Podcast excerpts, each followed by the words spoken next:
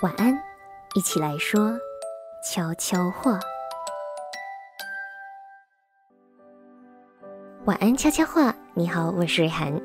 今天是晚安星球正式推出 Podcast 的第一天。如果你是第一次登录晚安星球的话，那在这里跟你说一声欢迎光临，也很高兴今天你能跟着我们一起说悄悄话。今天是晚安悄悄话的第一集嘛，那好像就应该来跟大家介绍一下这个节目。当初晚安星球打算要推出 podcast 的时候呢，瑞涵其实就想了很多，自己到底要做一个什么样的节目。其实我一开始好像也并没有太多的想法，只是很单纯的想要做一个风格轻松，然后走一个闲聊路线的节目就好。可是后来仔细想了很久之后呢，想到最近很多朋友都聊到一个同样的议题，当然有可能是因为我们就是同龄人的年纪刚好来到了这个阶段，也有可能是因为现在这样子的一个大环境，全球都被疫情所笼罩嘛，大家的生活甚至是人生，整个都发生了很大的转变，好像一直都处在一个。摇摆不定的状态，可能是刚刚从学校步入社会，也有可能是人生开始有了转变，可能是步入婚姻，或者是整个人生的计划被打乱。原本想要念书或者是工作，可是因为种种的原因，却没有办法去完成原本定下的计划，好像整个人生突然就来到了一个关卡一样，没有办法再继续走下去。所以在这样子的情况下，心情当然会受到影响，很容易的就会一直处于很低迷、很负面的状态。其实瑞涵自己本身也很常陷入这样子的情绪当中，可能在生活中面临了一些压力，或者是人生发生了不太如意的事的时候呢，整个人就会好像掉入一个无底的黑洞一样，或者是。像是汪洋中的一条船，不知道自己会飘到什么地方，也不清楚自己现在在走的路到底是不是对的。当然，如果你一直让自己身处于这样子的状态的时候呢，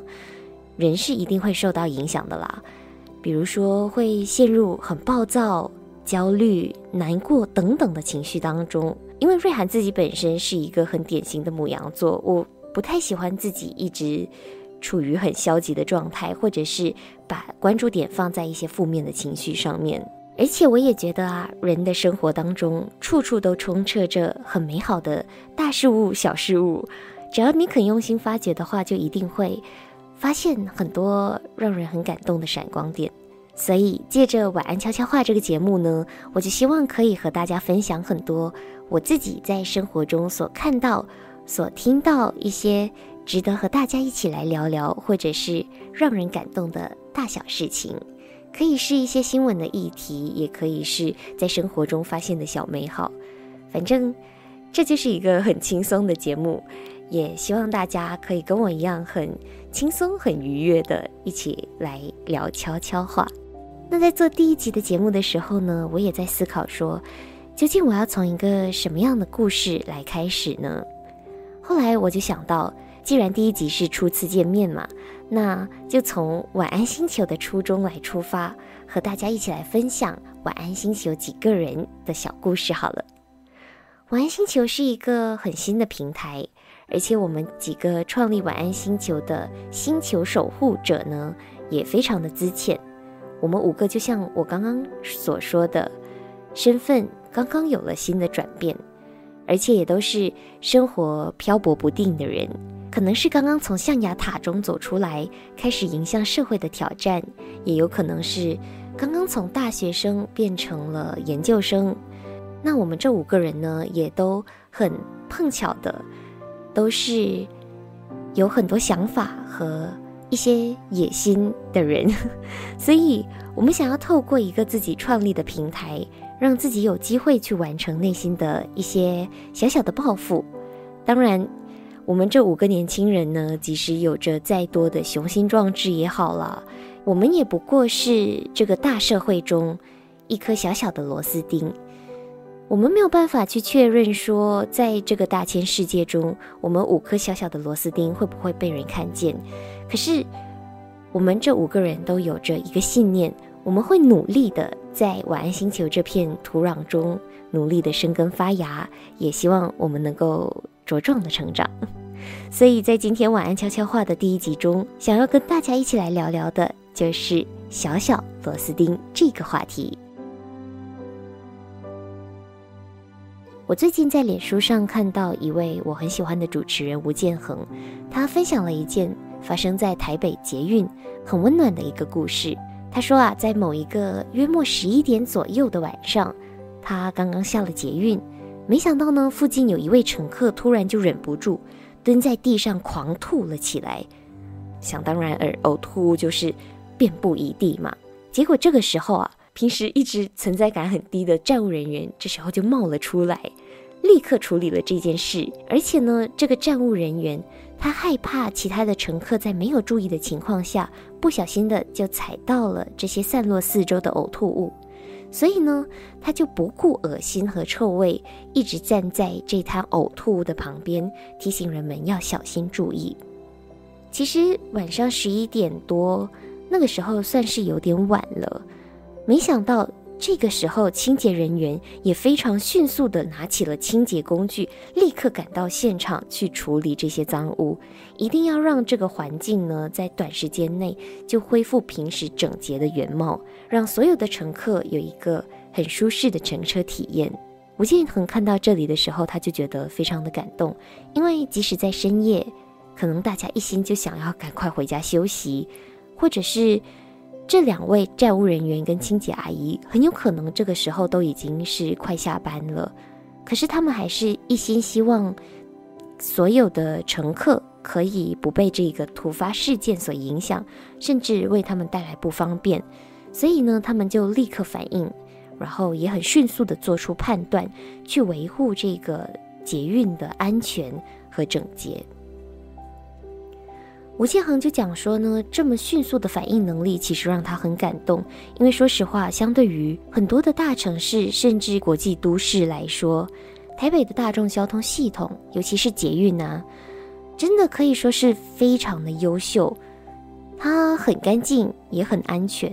你完全不用担心说在搭捷运的时候有没有可能会发生一些让你不愉快的体验，而且。说实话，其实我们可以拥有这么美好的乘车体验的话，除了要感谢台北捷运公司他们非常仔细的维护，还有，嗯，算是几乎接近完美的服务精神以外呢，更重要的是这些城市的小小螺丝钉们，他们也非常的努力在完成他们的工作，而且也正因为这些小小螺丝钉的付出，才让我们有了非常舒适。而且可以说是毫无后顾之忧的生活，所以吴建衡也在他的贴文里面呢，把这些小小螺丝钉称为城市里的英雄。其实，在很多时候啊，我们都只是认为说自己就很单纯的是在执行一项任务，完成自己的工作而已。你可能不会觉得说自己的工作有多么的伟大，或者是多么的有使命感。可是实际上啊，每一颗小小的螺丝钉，在这个社会的大机器里面呢，都扮演着非常重要的角色。可能你的一件举手之劳、微不足道的小事，对于其他人来说却是非常的有意义的。甚至这一个小小的举动，可以为他的一整天带来感动和很美好的感受的。所以啊，如果你对于自己手边要做的事情，已经开始产生了厌倦、厌烦等等不太好的消极情绪的时候呢，或者是你找不到自己做这件事情的价值的时候，一定要记得千万不要放弃。想想自己这颗螺丝钉可以为这个社会带来一些什么，你是不是也能创造一些什么样的价值？你是不是可以做一些什么不一样的改变？我相信你一定就会发现，说自己做的事情其实也是非常的有意义，而且你也会更有热忱去对待这件事情的。刚刚也有提到说，吴建衡把这些小小的螺丝钉称为城市里的英雄，就让我想起了一件二零一三年发生在日本的一个关于无名英雄的小故事。这是一个二十七岁的年轻人，他叫金生中宏，他经常会穿着绿色的战士服，出现在东京地铁站一些没有设置电梯或者手扶梯的出入口。他把自己称为帮人提行李的战士。经常会主动的去帮助一些老人啊、小孩或者是妇女去提他们拿不动的行李，上上下下的。那有记者在知道了这件事情以后呢，就去访问他为什么要这么做嘛？金生中弘他就讲说，其实，在日本的社会当中，他们非常害怕自己会为其他的人，尤其是陌生人带来麻烦，所以即使他们正处于需要求助的情况之下。就比如说是拿不动行李这件事情好了，他们还是不愿意去寻求其他人的帮助，因为他们很担心说自己冒昧的去向人求助的话，会为对方带来不方便或者是困扰。那金生中红就想说，如果自己戴上面具，而且以战士的形象出现的话呢，其他人的心理负担就会相对来说小很多，而且也会更加愿意的去接受他的帮助。那其实这样子乐于助人的精神，而且同时还可以很贴心的为别人减轻心理负担的想法，真的很让人感动，也让人更加愿意的相信这个世界上不管生活或者是不好的事情再怎么虐你，它还是存在着有真善美的一面。很多人都说超级英雄它只存在于电影里。现实的生活中，怎么可能会有超级英雄的出现呢？也许超级英雄真的就只是一个虚幻的角色。不过，作为一颗小小的螺丝钉，你也千万不能妄自菲薄，因为你永远不会知道自己一个小小的举动会不会给别人带来无限的能量。也许它只是一个很简单的微笑，也有可能是你一个无心的小举动，可是它却能成就其他人愉悦的一天。